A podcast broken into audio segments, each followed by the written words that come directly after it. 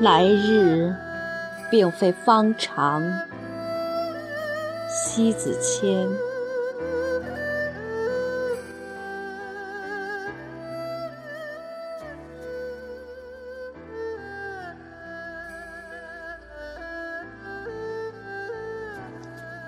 一，人生在世，匆匆过客，不过如此。走过一座座亭台与阁楼，经过三千里烟云与星月，一别去，不再有，不再来。逝水流年，岁月无情。当把路走到尽头，蓦然回首，一切已远去，来约不方长。梦已成空。也唯争朝夕厮守终生。多少流烟经不起风行，一散去，悄然无声，不着痕迹。你来或走，这个世界对你的去留，不起一丝丝波痕。二，谁也改变不了世界。撼动不了自然的定律，你只是有幸拥有过生命的一个人而已。本来就是尘世间一粒尘埃，轻轻落地，又随风而去。直至后来，关于你的一切，没有人问起过往，亦不问你的归宿；关于你的一切，不知所踪。也无人追踪。这一来一去，匆匆又匆匆过着自己的生活，匆匆又匆匆走你该走的路。当走到最后，想想当初，想想青春，也只能追忆往昔。或悲或喜，或残或圆，或得。或失，都是生命中的注定，是后会无期，是从此别离。回头放望，青苔冷露，东篱霜冻。人已不是那个曾经的人，物已不是当初的物。三。走在那沧桑的岁月里，看那斑驳的城墙，像是风雨走来留下的一道道印记，诉说多少的无奈与离愁。逝者如斯夫，不舍昼夜，眼所及处，心所触发，都变了模样，不成那年那月的模样，都在老去。然就。也在随着变迁的时光，变锈的物件儿，也变旧了人。偷走了时光，也输光老去。只是轻狂不在，不敢任性挥霍生命。有限的既往，舍不得，也以分秒的割爱付出。生命的享有，需要付出享用的代价。直至把青春用尽，彻底的精光。来日并不方长，后会只能无期。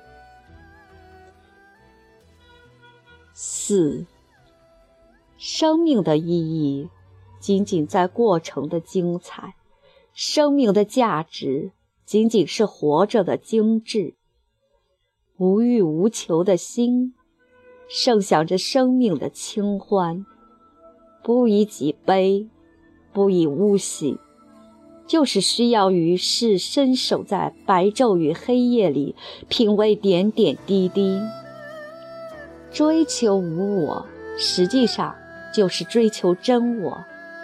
简单的生活并非简单，人生的学问太多，智者不是什么都看透。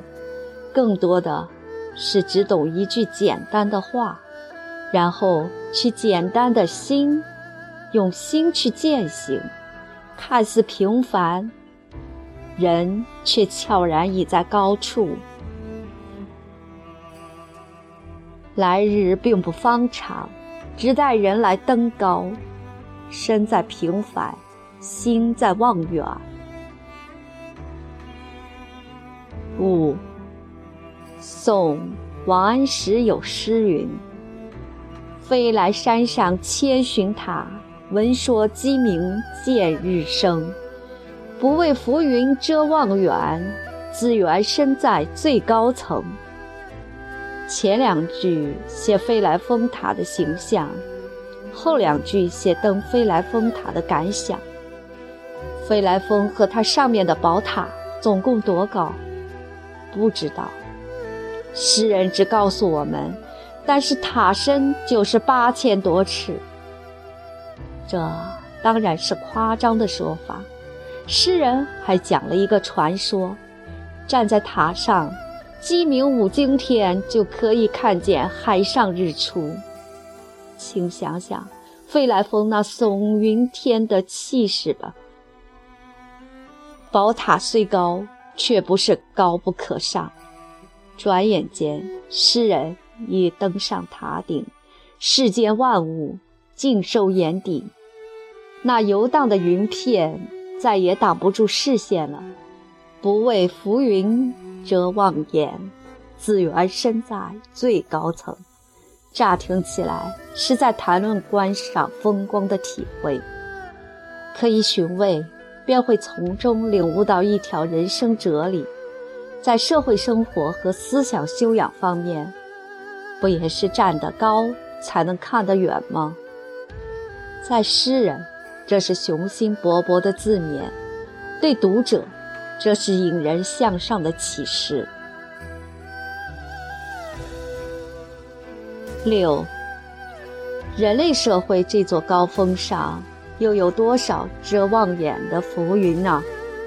不光是一切尘腐的尘规陋习，就连那些闲言碎语，都可能成为遮挡我们视线、妨碍我们认清方向的浮云。自然界的浮云有消散之时，可人类社会这座高峰上的阴霾，却不会轻易的被驱尽。来日不方长，不为浮云遮住远望的视线，那就是因为心站在高处。行在人世间，需要有远大抱负，且不与世俗同流合污的高洁情操。前行足险，仍扬鞭策马，不坠青云之志。会当凌绝顶，一览众山小。七，人生太匆匆，来日并不方长。